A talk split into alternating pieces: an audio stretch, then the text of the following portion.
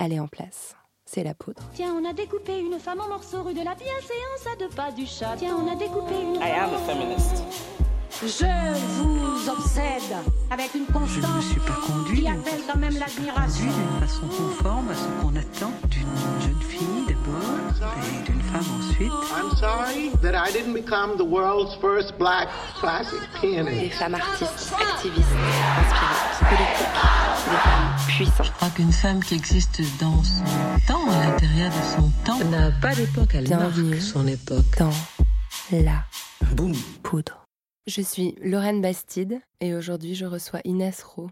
Le lâcher prise, c'est vraiment le secret de la liberté, le lâcher prise. La vie est courte et euh, la résilience, c'est ça.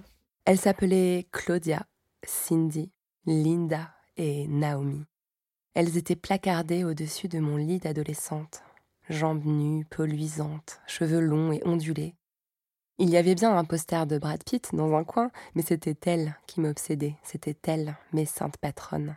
On les appelait les supermodèles. Elles ont servi de véhicule à des injonctions ravageuses pour l'estime de soi des femmes. C'est par leur faute que pendant des années j'ai acheté de la fast fashion, passé mes jambes à la cire chaude, claqué ma paye en balayage, fait des régimes, porté des strings. Habitude dont le féminisme m'a aidé à me délester. Mais elles étaient indépendantes, flamboyantes, et célèbres pour gagner plus d'argent que le photographe qui les immortalisait ou que le styliste qui les habillait. D'ailleurs, l'hymne de cette bande de femmes, c'était Freedom de George Michael. Elles n'ont pas subi leur beauté, elles en ont fait une arme. Personne n'aurait songé à les traiter d'idiotes. Avec Inès Rowe, on a parlé de corps, d'âme et de liberté.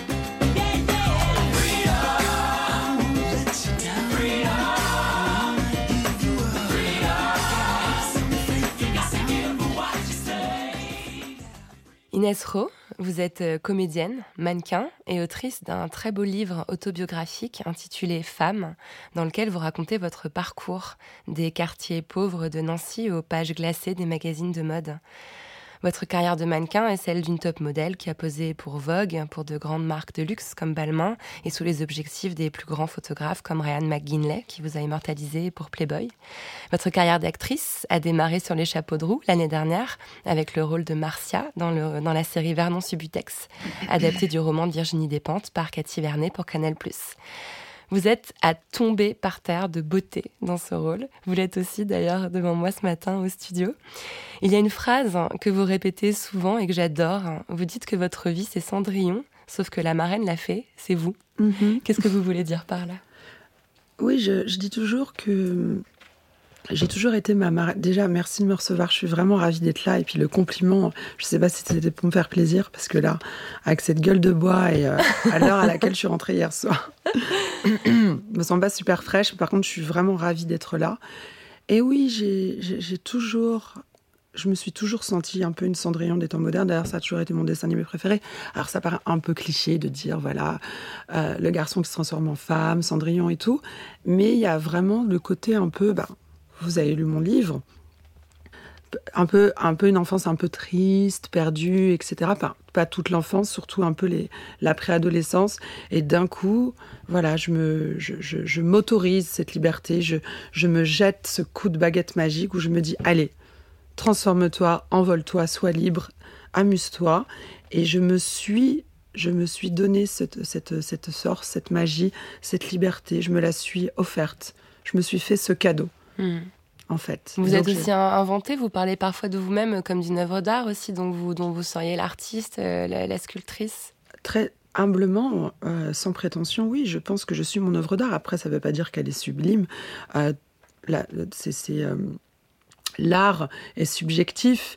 Ça ne veut pas dire que je pense que, qu'elle est, que c'est une belle œuvre d'art, mais une, je suis ma propre œuvre d'art parce que je me suis sculptée. Et en- il y a, le corps, il y a le sexe, il y a toute cette énergie, euh, cette identité, cette énergie sexuelle, mais aussi je me sculpte spirituellement et philosophiquement. Je suis encore en transition, par exemple, en ce moment. Je suis dans une grande transition spirituelle, etc. Et donc, je, continue à peaufiner ma, ma propre personne, mais aussi de l'intérieur. Et donc, je pense être mon œuvre d'art parce que je me, je me polisse, je me transcende continuellement. Une transition professionnelle aussi, parce que là, après avoir euh, travaillé longtemps dans le milieu de la nuit, puis dans le milieu de la mode, aujourd'hui, c'est le cinéma qui vous tend les bras. Mhm. Vous avez eu un bon accueil pour Vernon Subutex Les les gens vous ont encensé dans ce rôle Je suis ravie, j'ai vraiment été mise en valeur. Après, je reste humble par rapport à mon jeu. On me dit qu'il était vraiment très bien, mais c'était un rôle qui me ressemblait beaucoup. Donc le rôle de Marcia, Le qui, rôle de est, Mar- qui est de une, Marcia. une personne transgenre, euh, enfin une femme transgenre dont Vernon Subutex tombe fou amoureux. Voilà. Après, moi, j'ai jamais vraiment voulu incarner des personnes transgenres à la télé ou au cinéma parce que euh, avant d'être transgenre, je suis une femme. Et euh, être transgenre, pour moi, je pense qu'on aura le temps de, de le développer, c'est juste une, transition dans ma vie et je ne me sens pas transgenre. Je le suis par définition, mais je ne me sens absolument pas transgenre. Mais je me suis dit que pour un premier rôle, euh, c'était bien d'aller dans un terrain connu. Et aussi, je me suis dit qu'en tant qu'actrice, comédienne, euh, je pouvais interpréter aussi un transgenre sans forcément l'être.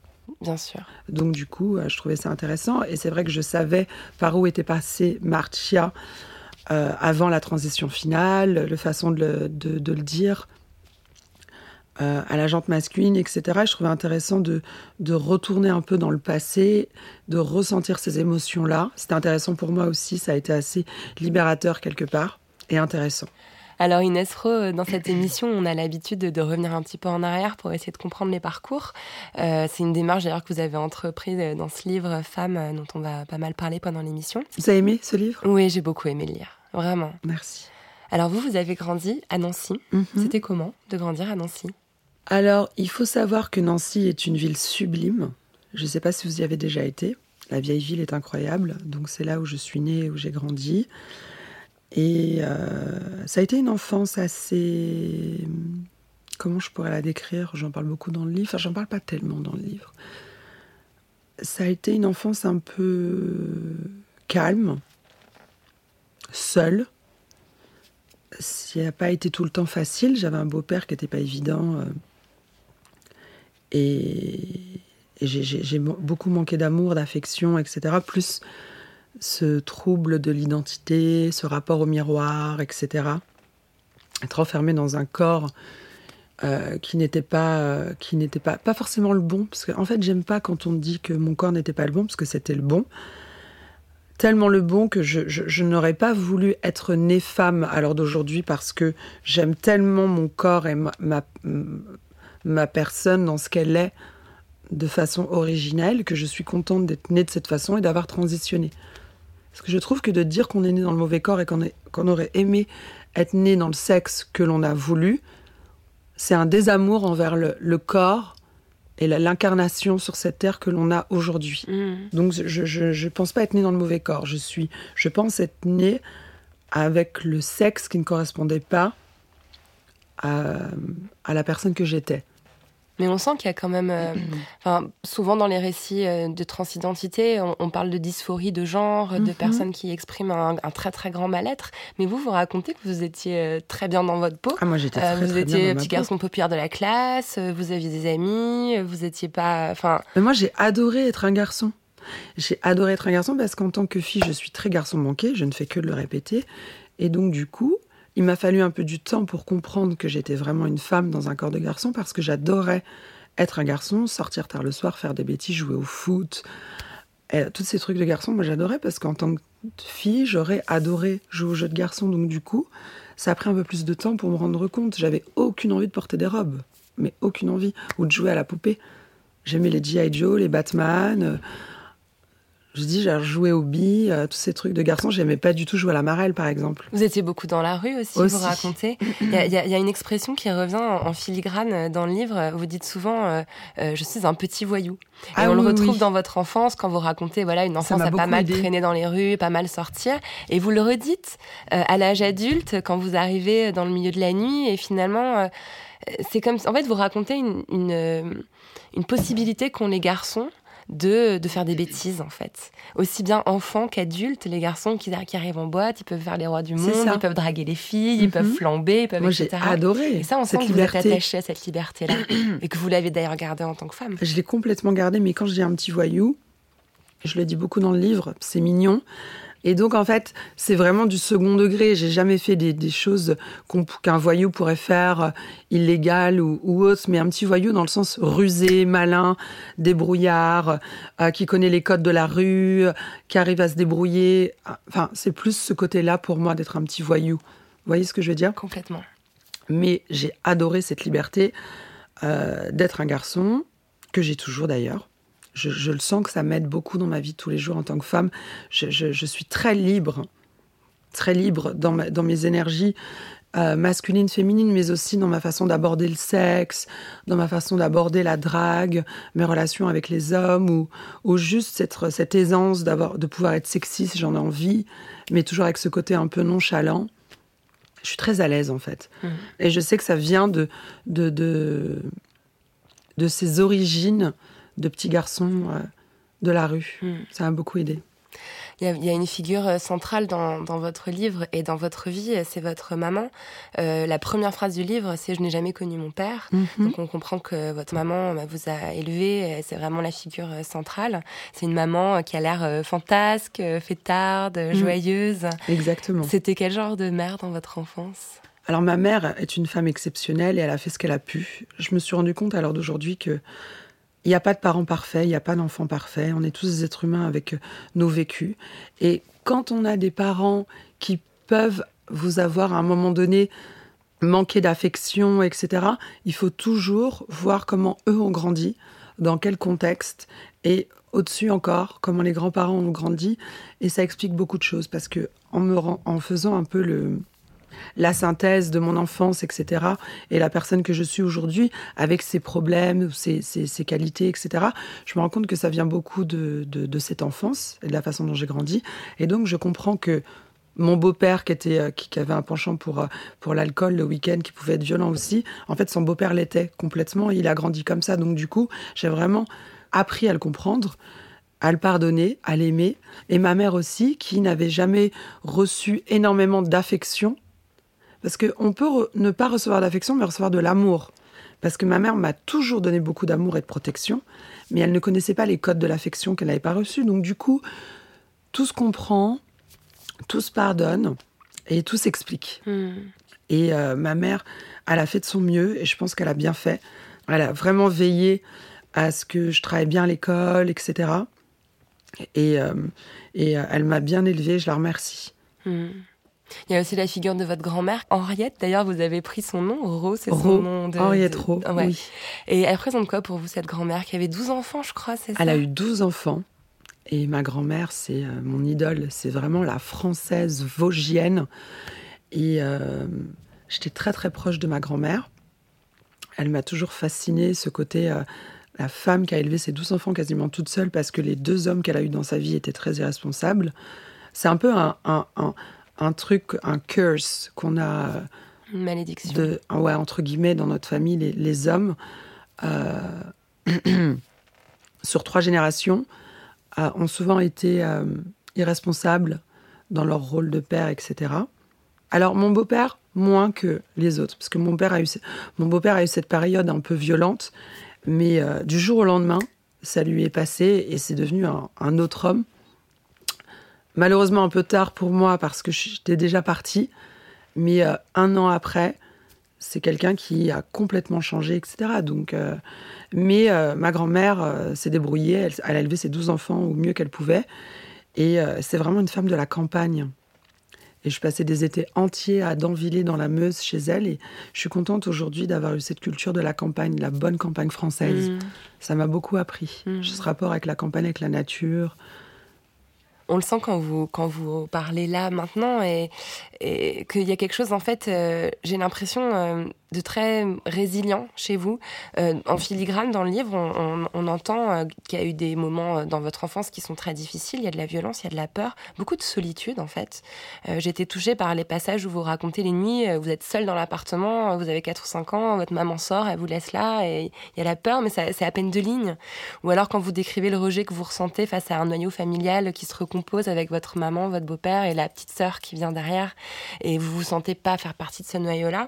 Mais encore une fois, c'est deux petites lignes et j'ai l'impression que vous avez une espèce de force, de, de résilience, de d'avoir accepté en fait les épreuves que vous avez vécues et je sais pas comment vous faites en fait. Alors oui, euh, cette résilience, j'ai travaillé dessus. Elle n'a pas toujours euh, été là.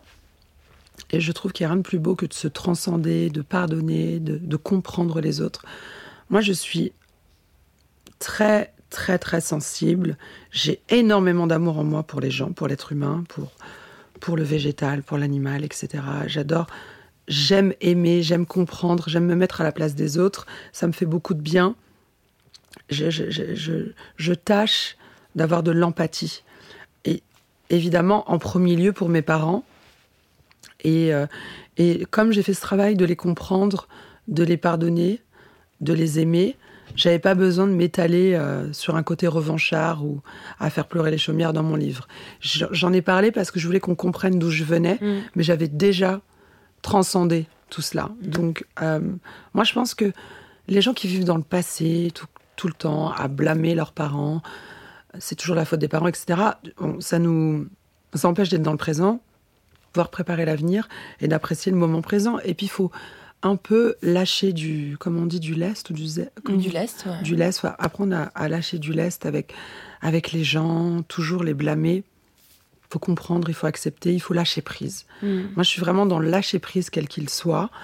J'ai lâché prise en, en me transcendant et en, en me réassignant sexuellement. J'ai lâché prise avec ce que j'aurais pu avoir comme euh, rancœur envers euh, mes parents. Le lâcher prise, c'est vraiment le secret de la liberté, le lâcher prise. La vie est courte et euh, la résilience, c'est ça. Ouais.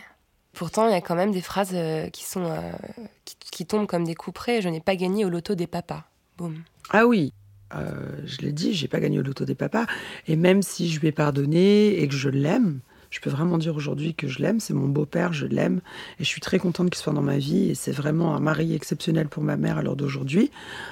Le fait est que, à cette époque-là, parce qu'en fait, quand j'ai écrit le livre, je me mettais à la place du petit garçon, comment il voyait les choses à Mhm. cette époque-là. Et j'avais clairement pas gagné au loto des papas. Mm. Alors, on comprend euh, assez vite euh, en lisant le livre euh, que vous êtes à l'étroit dans les rues de Nancy. Vous avez besoin de vous échapper. Ce qui m'a interpellée, c'est que vous avez très tôt commencé à fantasmer sur les couvertures des magazines et à vous projeter dans la position de la, de la star, celle qui est en couverture, celle qui est photographiée, celle qui est interviewée. Vous vous intéressez au magazine Casting, qui Mhm. était, qui était Oui, d'ailleurs les années rappelez 90. C'était vraiment la folie. On voulait, génial. on voulait toutes devenir top modèle ou, ou Exactement. actrice. ouais. Et est-ce que vous avez l'impression que cette envie-là, elle est venue réparer quelque chose? Complètement, et c'est génial que vous m'en parlez parce qu'à l'heure d'aujourd'hui, elle m'est complètement passée. Je me fous d'être en couverture de magazine, d'aller à Cannes, etc. Je vous jure, mais royalement, parce que j'ai fait pas mal de retraites euh, chamaniques en Amazonie, etc. Je, suis en train de m'élever spirituellement et tout. Et je comprends que cette envie-là, elle était complètement reliée à mon ego qui souffrait de ce manque d'affection, qui avait besoin d'exister, d'être aimé, de voilà, d'exister, d'être aimé, de, revanche, de vengeance, de vraiment de briller. Et c'est complètement dû à un ego qui est euh, a besoin d'exister en fait au travers de, de- des projecteurs, etc. Et en fait, à l'heure d'aujourd'hui, j'ai j'ai transcendé cela et euh, j'ai pas besoin d'être une star pour savoir que je suis une étoile. En beau. fait, Donc à 16 ans, euh, vous prenez le train, vous débarquez à Paris, vous n'avez pas un sou en poche, vous n'avez même pas d'emploi, mais vous êtes convaincu que c'est là que vous deviendrez vous-même. Est-ce que vous vous rappelez euh, de la jeune femme que vous étiez alors, des rêves que vous portiez en vous? Je, je suis née à, à Paris.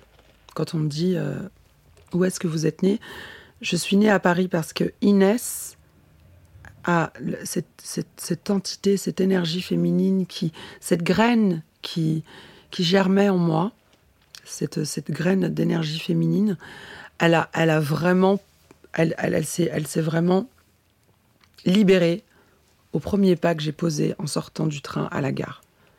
Et je suis née à Paris et euh, ma vraie personnalité, c'est c'est faite. Je, je- je- la femme, la, la personne que je suis, elle, a- elle a vraiment commencé à pouvoir exister à Paris, À Paris, à Pigalle Mhm. même à précisément. Pigalle. C'est un quartier qui était, c'était comment à l'époque quand Ah ouais, quand je passe à Pigalle, j'ai des souvenirs.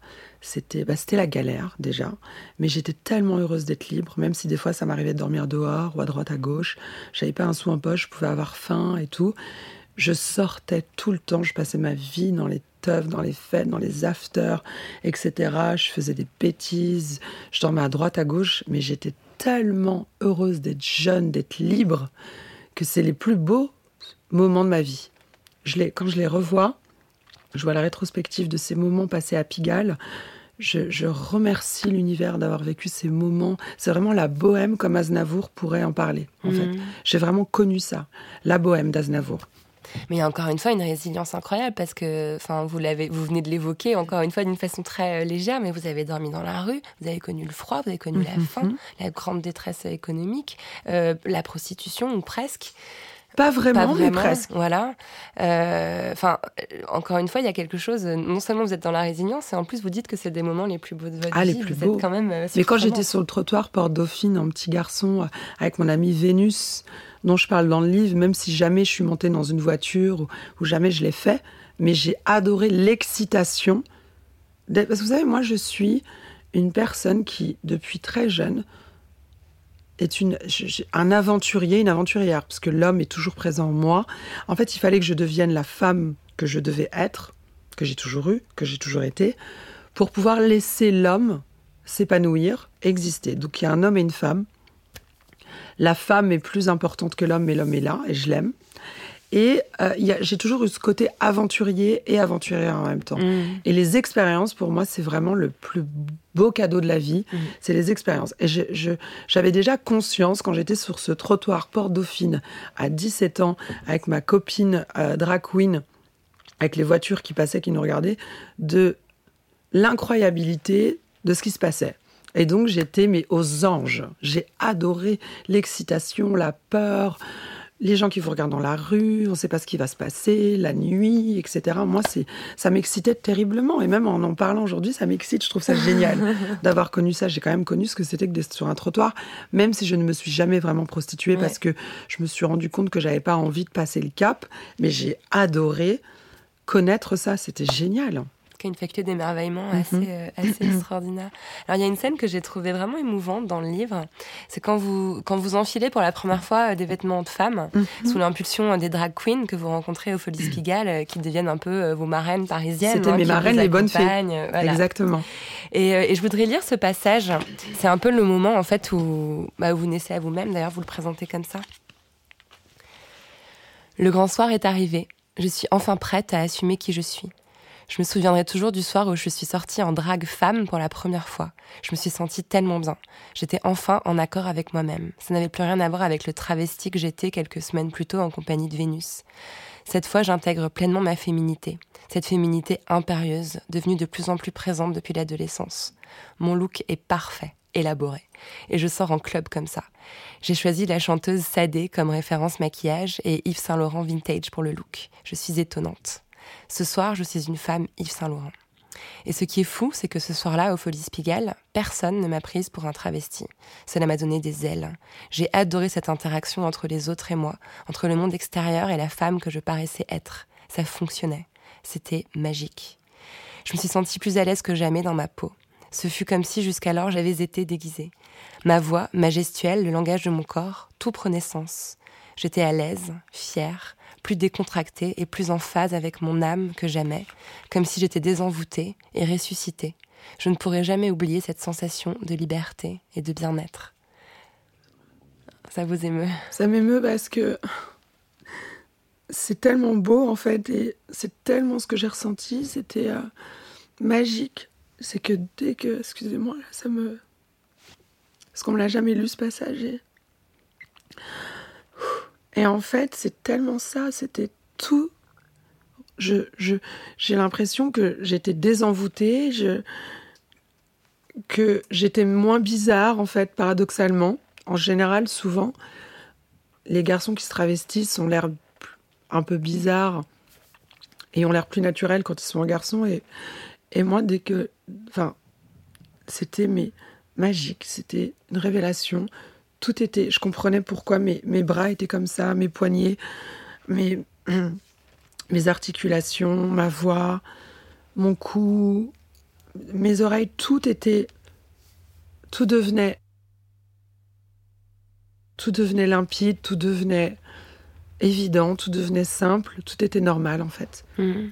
C'était comme si je sortais de ma chrysalide dans laquelle j'étais enfermée.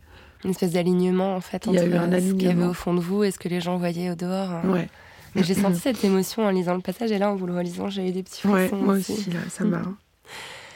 Euh, alors, le lieu de votre naissance, euh, on vient de le dire, c'est vraiment la nuit parisienne. C'est pas forcément un lieu euh, très safe pour les femmes. euh, C'est un endroit où on peut rencontrer une grande violence, on peut rencontrer voilà l'alcool, le viol, même parfois. Et ce que je trouve intéressant dans votre récit, c'est que paradoxalement, le fait d'adopter les codes féminins, ça vous a protégé de cette violence. Les drag queens, ce sont les femmes de la nuit. Elles dominent même les hommes dans les dans les clubs. Après, un peu plus tard, quand vous faites la porte, vous devenez physionomiste au Man Ray, euh, en tant que femme. D'ailleurs, la plupart des, des gens euh, savent pas du tout euh, que vous n'êtes pas, pas née femme. C'est pareil, vous êtes la bosse. Euh, Est-ce qu'il n'y a pas quelque chose d'un peu paradoxal en fait dans le fait de le fait de devenir femme, ça vous a permis de dominer la nuit où généralement les femmes sont plutôt des proies? Oui, vous savez un truc qui est très intéressant, j'en parlais il y a pas longtemps lors d'un dîner, c'est qu'en fait je me rends compte ré- rétrospectivement que les racailles et les voyous de Pigalle à l'époque s'entendaient super bien avec les trans et les drag etc. Parce que en fait c'est deux catégories de personnes, ces deux catégories de personnes qui au final sont un peu dans la marginalité et qui au final se respectent et s'entendent bien parce qu'ils se comprennent. Et donc, je, je m'entendais super bien avec les voyous, un peu les racailles, entre guillemets. euh, à cette époque-là, euh, c'était vraiment euh, un peu comme on dit les, les euh, gentlemen euh, gangsters. Vous voyez, euh, c'était pas des gens qui allaient voler des sacs, etc. C'était un peu des dealers. Ils faisaient leur trafic, je savais pas vraiment ce qu'ils faisaient, mais c'était des gens très sympas. hein. Tous les voyous ne sont pas ce qu'on pense. Et, et j'essaye de ne pas être dans le jugement. Mais en tout cas, je me suis rendu compte que c'est- on pourrait être étonné que les trans, euh, les, les drag queens, etc., s'entendent si bien avec les voyous, mais en fait, c'est logique parce qu'il y a une forme de marginalité Mm. de la société qui fait qu'en fait, on se sent on, on- c'est ces deux catégories de personnes qui en fait s'entendent bien et se comprennent Mm. paradoxalement. Donc du coup, je, me- je m'entendais super bien avec euh, ces gens qui faisaient souvent peur les d'autres personnes, etc. Parce que moi, on, on se comprenait en ouais, fait. Ouais. C'est marrant cette notion de marginalité. euh, euh, je trouve qu'on la retrouve aussi dans le monde de la mode, qui est le monde que vous avez ensuite intégré. Euh, Enfin, il y a encore une fois un paradoxe. On trouve beaucoup de, de violence envers les femmes dans la mode. Voilà, l'injonction à la maigreur, à la consommation, le monde pas très éthique que ça peut représenter. Je suis complètement d'accord. Et d'ailleurs, c'est un peu le grand, euh, la, la grande crise existentielle que je traverse en ce moment, suite à une retraite chamanique, on en parlera plus tard. Mais les, termes que vous venez d'employer, et je, qui, mettent un peu en, en questionnement sur ce qui m'aide à gagner ma vie, à payer mes factures, et en fait qui, euh, au niveau de l'éthique, du rapport au capitalisme, à l'ego, etc., ne correspond pas du tout, ou en tout cas plus du tout, à la personne que je veux être, que je suis, et euh, le message que j'ai envie d'envoyer. Mm. Donc là, je suis en plein questionnement, bouleversement. J'ai fait une petite, pas déprime, mais un gros coup de blues, justement, me rendant compte que j'étais dans un milieu qui qui correspondait pas du tout à mes aspirations euh, spirituelles et philosophiques, mais qui, en fait, déjà, tout le monde dans ce milieu-là n'est pas comme ça. Il y en a beaucoup qui partagent mm. euh, ce, ce- ce questionnement et, et ces valeurs. Mais en plus, je pense que c'est peut-être ce milieu-là qui a besoin de cette lumière, humblement. Ouais. Et donc peut-être que c'est l'univers fait les choses pour que je... peut-être que c'est l'univers qui, qui veut que j'ai cette, euh, cette élévation spirituelle et euh, ces choix, ces valeurs, et que je les apporte à peut-être un milieu assez superficiel, entre guillemets, parce que tout le monde ne l'est pas, et qu'en fait je dois peut-être apporter ces valeurs, cette lumière et, et, et, et- et cette, ce rapport à, à l'univers, à la nature, à l'éthique, etc. dans ce milieu-là. Mm. Donc du coup, peut-être qu'en fait, tout est juste. Ouais. Donc là, je suis dans ce... Je vous parle, je me parle en même temps. Ouais, ouais, Là, je ça- suis vraiment dans ce questionnement-là. qui est en cours, Ouais. on le sent. Et en plus, enfin, moi, j'allais aussi trouver un autre point commun entre la mode et la nuit, c'est que la mode, c'est aussi un endroit où, où le queer, euh, l'étrangeté, euh, les personnes qui sortent des normes sont en fait souvent aussi euh, acceptées, mieux qu'ailleurs, revendiquées, célébrées. Quand on pense au- à la plupart des célébrités trans, des femmes trans, on les trouve dans le milieu de la mode. André Pégic, Léa T, euh, voilà, c'est quand même le premier endroit où on a pu voilà célébrer euh, des femmes euh, qui n'avaient pas forcément, enfin qui avaient une beauté peut-être un pas à part, un peu différente. Est-ce que c'est aussi un endroit où vous êtes senti accueilli de la même façon que dans le milieu de la nuit? Alors voilà, c'est hyper intéressant parce que je suis partagée entre. Ça fait partie aussi de ce bouleversement et cette crise existentielle que je traverse en ce moment parce que, oui, et ça, je- je- je remercie ce milieu, ça permet euh, la diversité et aux personnes de se retrouver et euh, de voir que des personnes différentes, euh, comme des personnes transsexuelles ou des personnes qui ont du vitiligo ou des personnes obèses, etc., sont normales et sont belles, ont le droit d'exister, etc., et tout ce qu'on sait. Et en même temps, je trouve que ça me met un peu mal à l'aise en ce moment, et c'est un peu mon, mon rapport à la mode qui est un peu sensible, et je sens que la mode le ressent, et que c'est pour ça qu'en ce moment, il y a une énergie, je suis en train de travailler là-dessus, etc., où là, je trouve que on pousse le truc à... On fait de la transsexualité un choix limite Mmh. obligatoire, un peu comme de choisir ce qu'on fera dans la vie. Par exemple, j'ai l'impression, peut-être que je me trompe, hein, moi j'ai pas la science infuse, mais c'est ce que je ressens, donc je le partage avec vous, qu'à l'heure d'aujourd'hui, il y a, y y une mode dans la transsexualité où euh, c'est limite maintenant obligatoire pour des parents de, euh, ou pour des enfants de décider un peu si ça va être des garçons ou des filles, comme un, un- un peu un, truc de société ou un truc un peu à la mode ou un truc limite obligatoire qui me met un peu mal à l'aise Mm. parce que j'ai pas envie qu'on utilise ma transsexualité Ouais. pour en faire un exemple pour quelque chose qui pourrait être du confort et pas quelque chose qui vient vraiment d'une souffrance ou Ouais. de- de- d'un- quelque chose qui résonne au plus profond de ton âme et de ton cœur et moi je c'est là où est ma limite j'ai pas envie qu'on m'utilise dans, un- dans, dans quelque chose qui pourrait être un phénomène de mode parce que c'est trop fou trop Ouais. important et trop trop dingue pour que ça soit quelque chose qu'on prenne autant à la légère. Et j'ai l'impression que c'est un peu ce qui se passe, notamment à New York, où euh, voilà, tous les garçons un peu efféminés ou qui pensent qu'ils auront une vie meilleure et qui sont un peu androgynes se disent ah bah tiens je vais prendre des hormones, je vais devenir une femme. Et moi je trouve ça un peu fou, un peu dangereux et je je, je, je, je mets en garde. Mmh. Et j'ai pas envie qu'on utilise mon histoire pour nourrir Ouais. Ce phénomène de mode. Donc j'arrive pas trop à l'expliquer, mais vous comprenez ce que je veux Bah, dire. et puis, et puis je, je le comprends aussi par votre parcours, parce que ce qui est intéressant chez vous, c'est que pendant, euh, je sais pas combien d'années, pendant 4-5 ans, j'imagine, vous avez exercé le métier de mannequin sans jamais préciser que vous étiez né garçon. Exactement. C'était pas la peine, en fait.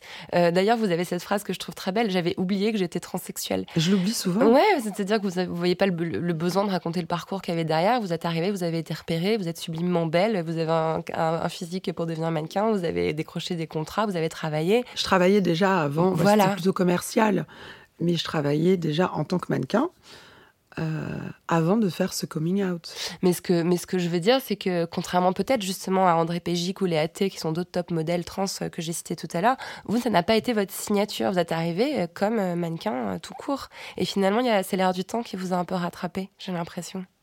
C'est l'air du temps qui m'a rattrapée. J'avais aussi besoin de lâcher le truc par rapport au fait que je me suis rendu compte que c'était beau.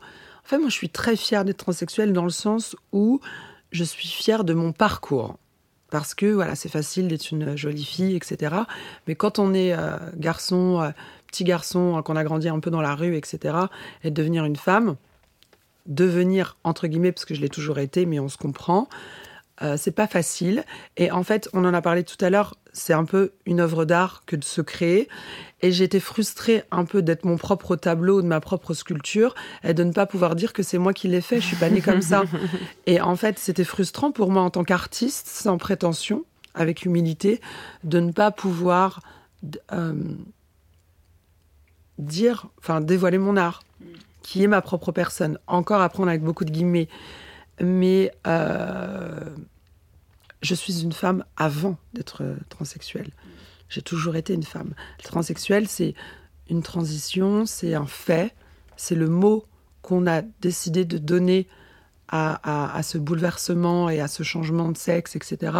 Mais je suis une femme avant tout. D'ailleurs, c'est une question que je pose à toutes mes invitées. Vous venez d'un petit peu d'y répondre, mais vous êtes née femme ou vous l'êtes devenue? Je suis née femme.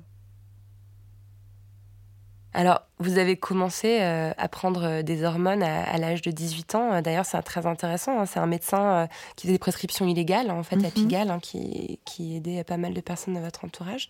Finalement, c'est la première fois, à 18 ans, que vous intervenez biologiquement sur votre propre corps. Vous entamez, comme pourrait l'écrire Béatrice Preciado dans Testo Junkie, une pratique d'auto-intoxication volontaire. Ça fait maintenant donc, plusieurs années que vous les prenez. Je me demande quel, quel rôle elles ont dans votre vie les hormones, c'est magique. Et euh, vous savez, je prends 2 mg d'œstrogène par jour, et c'est exactement ce qu'une femme qui est un peu en, dérèglement hormonal et qui a besoin d'un complément d'œstrogène euh, prendrait. Donc une femme soit ménopausée ou soit euh, une pilule qui, a des femmes jeunes, rééquilibre le niveau d'œstrogène. Donc, et c'est les mêmes hormones, hein, c'est pas une hormone spéciale trans. Donc du coup, on, les gens ont toujours l'impression ah mais elle doit prendre des hormones à vie, etc. Mais vous savez, une femme elle prend la pilule, ensuite elle est ménopausée, elle a un complément d'œstrogène, toute sa vie elle prend une petite pilule. Donc moi c'est pareil en fait, il n'y a pas de différence. Elle est toute petite, je la prends le matin comme je pourrais prendre des compléments euh, euh, nutritionnels, des compléments alimentaires, etc. Donc, il n'y a rien d'incroyable dans le fait, on me dit, oh mon Dieu, mais alors vous devez prendre des hormones toute votre vie, mais on prend tous une pilule, en fait, quelle qu'elle soit, mmh, quelque part. Et euh, ça maintient mon niveau d'œstrogène. Et euh, ça me fait beaucoup de bien, mais j'y suis habituée. Et, euh, et qu'est-ce que je peux vous dire d'autre, à part que, voilà, ça me. C'est évident, c'est fluide, c'est ce qu'il me fallait. Et voilà, tout est parfait. Ce qui est intéressant dans ce que vous dites, c'est qu'on entend qu'il y a une forme de fascination aussi euh, bizarre euh, des gens euh, pour ça. Et, comme vous dites, j'ai entendu une interview, vous m'avez fait tellement rire. Vous dites, mais j'en ai ras-le-bol qu'on parle de ma chatte. Quoi. Il y a une espèce d'obsession. On parle que de ça. Moi, je trouve ça génial, parce que j'ai ce côté un peu punk et rock'n'roll. Je trouve ça génial d'être la nana à, qui, a complètement improbable sur des plateaux de télé hyper sérieux. Euh, français en plus, de parler de sa chatte comme si on parlait euh, de, la pluie et du beau temps. Ce serait n'importe qui d'autre, ça choquerait tout le monde, mais du fait que je sois transsexuelle et que j'ai fait une rassignation, ça paraît normal, mais c'est quand même une nana qui parle de sa chatte. Donc c'est génial, je trouve ça génial et drôle, et ça me dérange pas, et en même temps je trouve ça complètement fou, et euh, un peu agaçant aussi en même temps. Donc je suis un peu partagée entre les deux. Je pense qu'on a fait le tour, j'en parle beaucoup dans le livre, pas par plaisir d'en parler, parce que je suis plus pudique que j'en ai l'air, mais parce que je sais que c'est intéressant, puis je réponds aux questions. Puis il était très important pour moi aussi que les gens comprennent que ce n'est pas une opération esthétique, c'est une réassignation, c'est une, c'est, une transformation, c'est beaucoup plus, beaucoup plus sublime.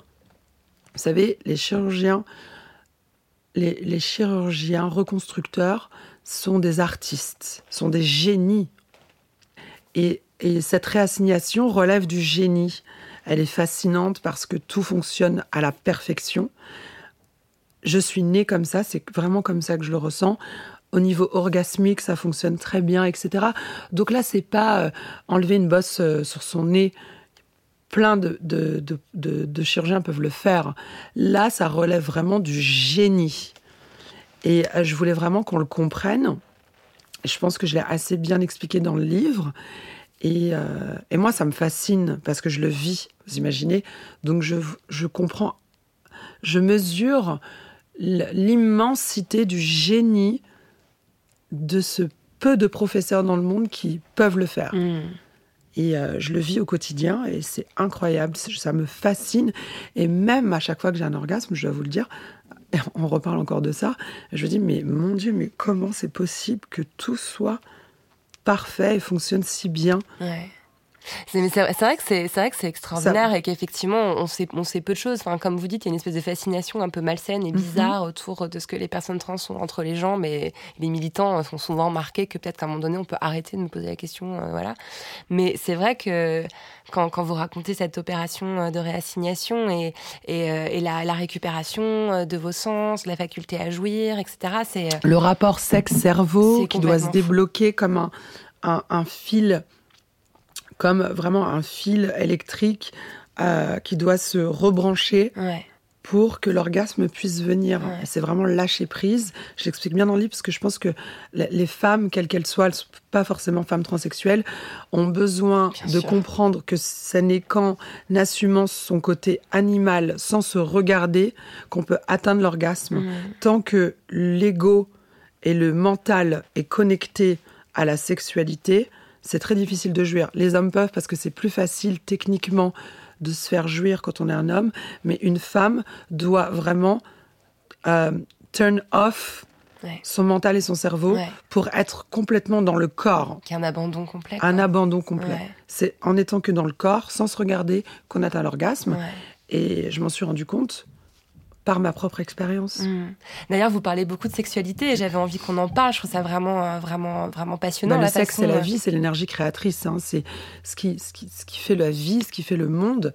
Le sexe, on peut pas, on, on peut pas le mettre de côté. C'est quelque chose de sublime parce que c'est l'énergie créatrice. Tout existe parce qu'il y a eu des rapports sexuels, parce qu'il y a des rapports sexuels, quel que soit le mode de reproduction, qu'il soit animal, végétal. La sexualité, le sexe, c'est l'énergie créatrice. Donc je ne pouvais pas en parler. Ça a fait beaucoup partie de ma vie. Ça le fait. C'est toujours très présent dans ma vie. L'énergie sexuelle, c'est un peu l'énergie aussi qui, qui vous emmène, qui vous. C'est fascinant. D'ailleurs, ça sera le, le sujet de mon prochain livre, l'énergie sexuelle. Ah, c'est intéressant. Ouais, l'énergie Mais sexuelle. ce que je trouve aussi passionnant, c'est que c'est à travers la sexualité que vous dites que vous êtes aussi approprié euh, votre corps de femme. Mais par contre, il y a quelque chose que je trouve euh, pas du tout féministe. Enfin, je m'interroge beaucoup dessus. En fait, c'est que finalement, c'est comme si les, c'était les hommes qui vous avaient permis de vous sentir vraiment femme. Ça passe beaucoup par le regard des hommes, en fait, et on sent qu'il y a une espèce de de- d'exultation quand vous vous rendez compte. euh, euh, que vous suscitez le désir chez un homme. euh, par exemple, quand, vous racontez cette période vous êtes danseuse à Ibiza. et je me suis posé la question, voilà, il y a une espèce de... quelque chose de, que je trouve très émancipateur dans votre façon de parler de la sexualité, de dire, voilà, euh, moi j'aime jouir, euh, euh, j'aime connaître mon corps, atteindre l'orgasme, etc. Il y a très peu de femmes qui se permettent de dire ça. Alors Mhm. que effectivement, est-ce qu'on peut rappeler que c'est bon de jouir et que c'est oui. cool? Mais par ailleurs... Tous ces droits qu'on accorde aux hommes. et- Exactement. Et enfin, ça, c'est vraiment ringard. Et c'est passé. Et à un moment donné, enfin, c'est pour en parler pendant des heures, mais ce- les femmes qui, qui, qui- qui n'assument pas leur désir ou leur liberté, c'est vraiment de l'histoire ancienne. Enfin, faut vraiment passer à autre chose. Bah, malheureusement, il y en a encore beaucoup qui sont un peu entravés dans, des- dans ces visions-là. Mais par contre, c'est comme si il avait fallu que les hommes vous autorisent à être femme. Vous voyez ce que je veux dire? Ouais, c'est intéressant. C'est vrai que, bon, je pense qu'il y a eu toujours une quête du père. hein. Ouais. Je pense que j'avais un daddy issue, comme on dit. comme on dit en français déjà euh, bah, Problème de papa. Quoi. Ouais, voilà, c'est Ouais. pour ça. C'est pas pour faire la nana qui parle anglais, mais Non, non, mais c'est- ce qu'on dit. L'expression, voilà. C'est pour ça que je cherchais le comment pouvoir le dire. Mais en, voilà, donc je, je pense que j'ai toujours aussi cherché le père dans. Ouais. Euh, ce qui ne veut pas dire que c'est au travers des hommes qu'on devient une femme. C'est comme ça que ça s'est passé pour moi dans mon parcours dont je parle de le livre. Puis aussi, c'est un livre qui parle beaucoup de, des hommes, en fait. C'est un livre qui parle beaucoup des hommes parce que je les aime. Et même si le titre de mon livre s'appelle Femme, je pense que c'est une belle déclaration d'amour en la jante masculine parce que les hommes ont fait la femme que je suis. Mm. Et le- le- les hommes ont fait la femme que je suis et ma vie m'a réconciliée avec l'homme que je suis aussi. Mm. Donc l'homme est très présent dans le livre. Et c'est ça qui est beau. Et c'est pour ça que je le dédie à tous les hommes et à toutes les femmes. Mm. Mais les hommes qui croisent votre chemin, peut-être que c'est certainement à cause de ces daddy issues, comme vous dites, c'est aussi un peu des pygmalions. C'est des hommes qui sont souvent, euh, voilà, qui, qui, ont, qui ont de l'argent, qui ont du pouvoir, qui Mhm. vous permettent aussi d'accéder à un certain confort matériel. Vous vous revendiquez même un moment euh, dans le. Courtisane. Ouais, vous je dites ça. suis une courtisane. Poupée de Je- luxe, je suis vénale. Ah oui, je trouve ça vraiment je euh, l'assume complètement. intéressant de le revendiquer. Je l'assume complètement. Je, je j'aime être une poupée. Euh, ce qui fait pas de moi. Sou- une- C'est pas une histoire de soumission ou autre. J'ai toujours adoré euh, avoir des pygmalions qui s'occupent de moi. Euh, comment je peux dire? Oui, j'ai toujours eu ce talent de courtisane. Voilà, c'est ça que je voulais dire. J'ai toujours eu cette facilité d'obtenir ce que je voulais des hommes. J'aime bien le côté un peu euh, les ensorceler, euh, d'obtenir ce qu'on veut, etc. Mais il y a encore un rapport au père, je pense, parce que il y a ce côté où euh, c'est un peu, euh, on demande à son père, comme une fille pourrait demander à son papa de de lui faire des cadeaux, etc. Enfin, j'ai peut-être ce rapport-là aux hommes, parce que j'ai pas eu ça avec un père. Donc peut-être que c'est ça, ce côté courtisane. Les besoins d'obtenir des choses des hommes comme une petite fille pourrait l'obtenir de son papa. Mm. Et là, je vous le dis, c'est la première fois que je me rends compte. Comme quoi, hein. Dans la Je me parle un peu psychanalyse ici, Ouais, ça fait toujours j'adore. ça. Alors, euh, habituellement, dans la poudre, je pose aux femmes la question de leur rapport à leur utérus.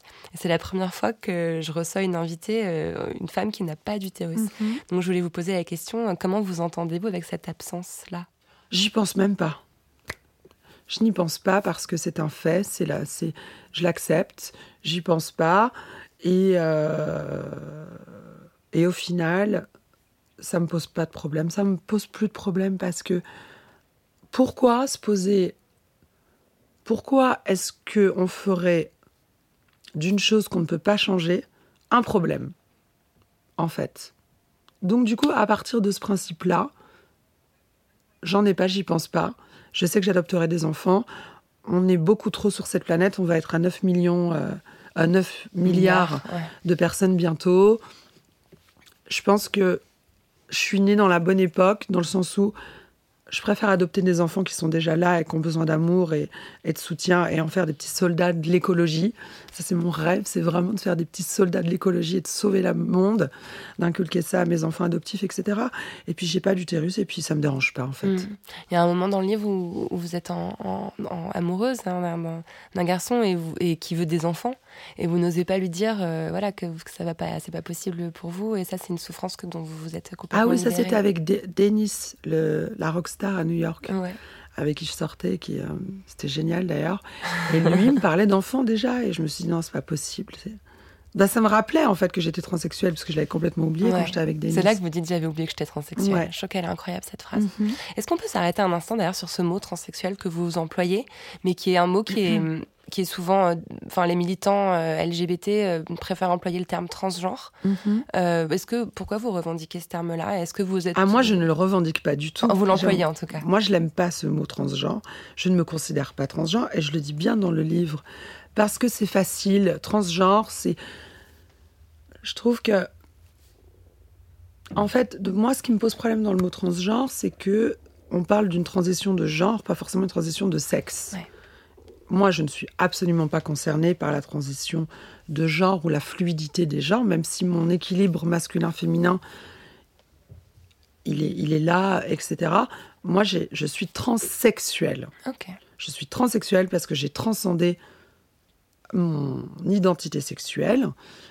Et en plus de ça, euh, je trouve que c'est encore une étiquette et qui, en plus de ça, beaucoup de transgenres et beaucoup de personnes qui utilisent le mot transgenre, ça met les personnes concernées par ce mot dans un troisième sexe Ouais. qui est le sexe des transgenres.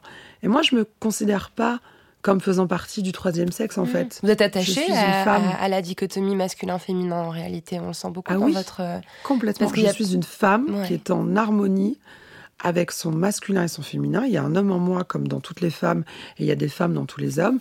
Sauf que peut-être, sans prétention, avec humilité, je pense que mon énergie masculine et mon énergie féminine sont plus exacerbées du fait d'avoir été née homme, entre guillemets, et d'être devenue une femme, les deux énergies, les deux polarités existent beaucoup peut-être plus que dans d'autres personnes. Mhm. Encore apprendre avec beaucoup de gui- guillemets et beaucoup d'humilité. Mais euh, je, je- voilà, moi le mot transgenre, c'est voilà parce qu'il y a beaucoup de transsexuels qui se disent euh, nous les transgenres, nous les transgenres, nous les transgenres, et au final c'est encore un truc de communautariste Mhm. qui installe encore un autre sexe. Et donc du coup, moi je me sens pas concernée parce que je suis une femme en fait. Mhm. Donc euh, Ouais, ouais. je sais pas si vous avez, enfin, Non, mais je comprends. j'arrive pas trop euh, bien je- à trop Je comprends totalement, puisque je comprends aussi, c'est que finalement, euh, vous, vous n'avez jamais voulu euh, être militante. Enfin, c'est pas du tout ce que vous étiez en train de chercher quand vous, quand vous Voilà. avez fait cette, cette carrière et que vous êtes devenue la, la célébrité que vous êtes aujourd'hui. Mais finalement, ça vous a quand même rattrapé. ça m'a complètement rattrapée et moi je suis très fière et sinon je l'aurais pas dit et si je peux aider je suis ravie mais je ne veux pas qu'on me force à être militante. Mhm. Mon combat c'est l'écologie. C'est ce qui m'anime c'est ce qui me passionne c'est je suis folle amoureuse de, de- des plantes des animaux. Je, je- je- je- j'ai même ce qui faisait partie de, mon, de ma petite déprime que j'ai faite après ma retraite euh, spirituelle, ma, ma retraite chamanique, c'est que j'ai une empathie pour tous ces animaux en voie de disparition, ces océans pollués, ces forêts amazoniennes qu'on détruit pour, euh, pour des soucis de productivité euh, reliés au capitalisme, etc. Moi, ça me, ça me, ça me fait tellement mal au cœur, en fait. Mhm. Tellement mal au cœur.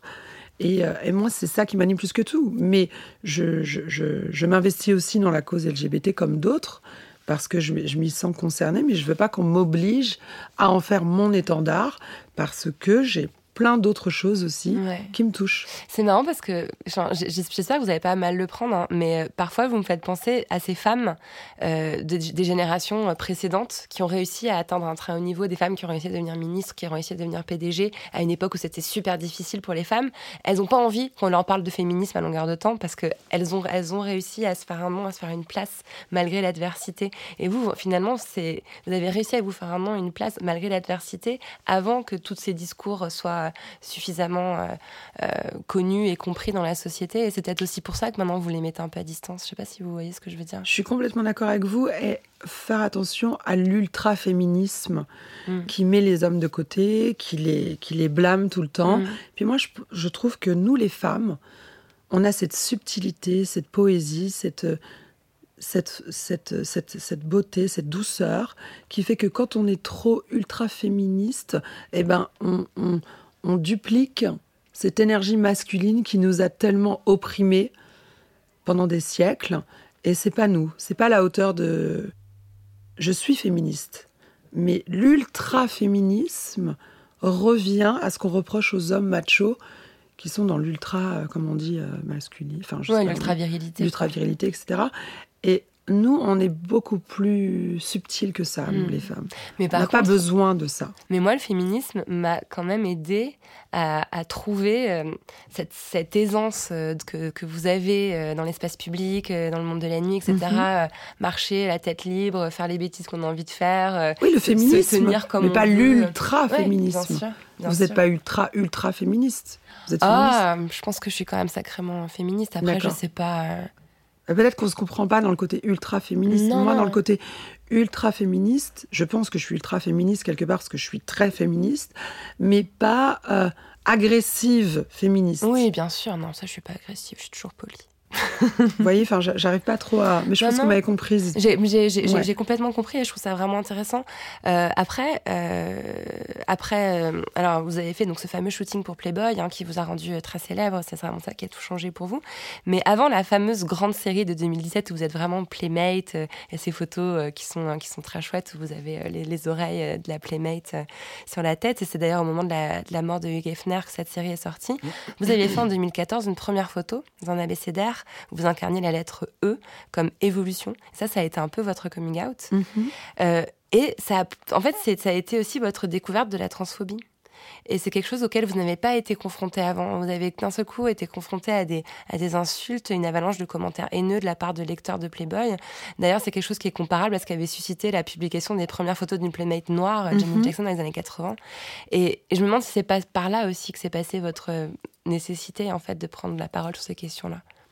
Complètement. Et, euh, d'ailleurs, quand c'est arrivé, quand il y a eu la transphobie, ça m'a vraiment réconforté dans le fait que même si je ne suis pas la plus grande militante LGBT, il y avait vraiment besoin, au nom des femmes transsexuelles, de d'être un quelque part. J'étais outrée qu'on puisse parler des personnes transsexuelles avec des mots genre c'est le diable, c'est abomination de l'humanité, euh, etc. Je trouvais ça complètement fou. Donc pour ça, euh, il a fallu que je, que, je milite aussi un peu euh, dans ce sens parce que j'étais outrée qu'on puisse aborder la transsexualité de cette manière. Mais j'ai découvert la transphobie, ça m'a fait beaucoup de mal. Ça m'a donné beaucoup d'empathie pour les femmes transsexuelles et enfin les transsexuels en général. Et donc du coup, ça m'a vraiment solidifié dans le choix du coming out parce que je savais que j'avais besoin d'aider et d'être une voix aussi euh, dans, mon, dans ma communauté, entre guillemets. Mmh. Même si moi, j'aime pas le fait d'être dans une communauté, parce que pour moi, le, le, le, le pas le, futur, c'est d'être vraiment une communauté. Ça, c'est encore un autre, un autre truc. Mais là, en l'occurrence, dans cette communauté, la communauté LGBT, qui est aussi ma communauté, j'étais très fière de, euh, d'en faire partie et d'avoir fait ce coming out et d'en parler parce que je me suis rendu compte qu'il y avait vraiment besoin. En fait, il y avait vraiment une haine et euh, une méconnaissance de, de la transsexualité. Euh, ou qui était assez effarante. Ouais, il y a, y, a, y a, beaucoup de violence contre les personnes trans. Mhm. Euh, enfin, c'est, peut-être un petit peu un petit peu dur de le rappeler ici, mais je pense que c'est aussi l'espace pour pouvoir, pour pouvoir le dire. voilà, on se souvient de l'agression de Julia, place de la République l'année dernière. Incroyable. voilà, il y a aussi les travailleuses du sexe trans qui sont particulièrement menacées, fragilisées. Vanessa Campos, par exemple, qui a été assassinée en août dernier. Euh, voilà. Enfin, mais vous, vous avez en quelque sorte échappé à ces violences-là parce que vous avez un, passing, comme on dit, euh, très fort en fait. Ouais, je pense vraiment que j'ai eu beaucoup de chance. Je dois être née sous une bonne étoile. Mais euh, j'ai ce côté un peu, comme on en parlait tout à l'heure, ce côté un peu petit voyou, garçon manqué, mm. qui m'a beaucoup aidé. Mm. Qui vous a protégé. Puis une faculté de résilience hallucinante. Moi, je me demande si vous n'avez pas aussi un petit côté sorcière. Je pense que je suis une sorcière des temps modernes. Vous savez, moi, j'aborde ma transsexualité vraiment comme une transformation. Vous savez, moi, je le dis dans le livre, euh, la science, donc la chimie, en l'occurrence, qu'on parle d'hormones qui vous transforment, on a commencé la chimie en se basant aussi sur l'alchimie à la base. Parce que les mages alchimistes, ben, c'est eux qui, c'était les prémices de la chimie. Donc pour moi, la magie, l'alchimie, est devenue la chimie et après est partie vers la science. Mais dans mon rapport à ma transsexualité, dans ma transformation, quand je prenais des hormones, c'était vraiment, je, c'était magique. Je me transformais. C'est une sorcière des temps modernes. Au lieu de passer euh, des heures et des heures à créer une potion et à faire des incantations, ben, là, à l'heure d'aujourd'hui, en 2019, tu prends des hormones. Mmh. Mais moi, j'ai ce rapport à, au monde spirituel, à l'ésotérisme, à, la magie qui est, très intense. J'en parle beaucoup dans.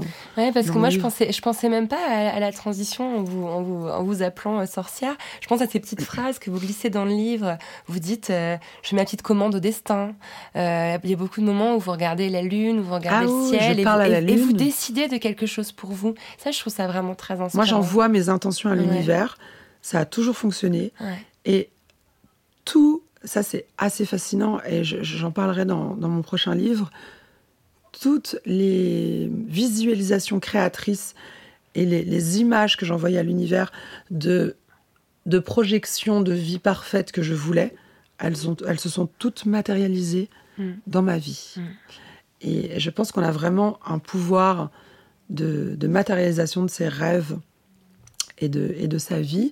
Et moi, j'ai toujours envoyé mes commandes à l'univers j'ai toujours fait mes petits rituels. J'ai choisi le jour de, j'ai choisi le jour de ma réassignation en calculant l'alignement planétaire, le où était la lune dans le ciel. Euh, j'ai, enfin, j'ai, ce rapport euh, un peu à, au spirituel qui est très intense, hmm. vraiment. Ouais. Je pense moi aussi que l'intention mhm. euh, peut, peut, tout changer. Ah oui, oui. Hmm. Inès Rowe, est-ce que vous avez accès à votre chambre, à vous? C'est-à-dire? Est-ce qu'il y a un endroit où vous pouvez euh, vous couper du monde, être euh, parfaitement seul avec vous-même Ah oui, mon appartement à Paris, j'ai trouvé l'appart de mes rêves et qui pourtant est assez petit, hein, il fait 45 mètres carrés, c'est pas énorme. Mais c'est un havre de paix, il est tellement calme, très haut sous plafond, tout blanc, tout neuf. On dirait un peu un loft new-yorkais en plein dans le deuxième. C'est un immeuble qui est un peu euh, à époque Eiffel, donc les apparts, c'est comme des grands, des ateliers d'artistes un peu. Et, euh, et dans cet appartement qui est blanc immaculé, très haut sous plafond, je, dès qu'on ferme les fenêtres, on n'entend pas un bruit. C'est un bonheur, j'y passe énormément de temps. Ça me rend très heureuse et c'est vraiment ma chapelle. Et vous arrivez à vous couper du monde, Ah oui. des sollicitations extérieures Complètement, c'est ma chapelle. Et, et, euh, à partir de 21h, je me mets en mode avion. Je n'allume pas mon téléphone avant de passer le pas de la porte de chez moi. Je médite pendant 10 minutes tous les matins. Je prends le temps, je reste dans le silence, je lis. Et j'ai décidé que le, le téléphone, c'est jamais près de la chambre ou près du lit.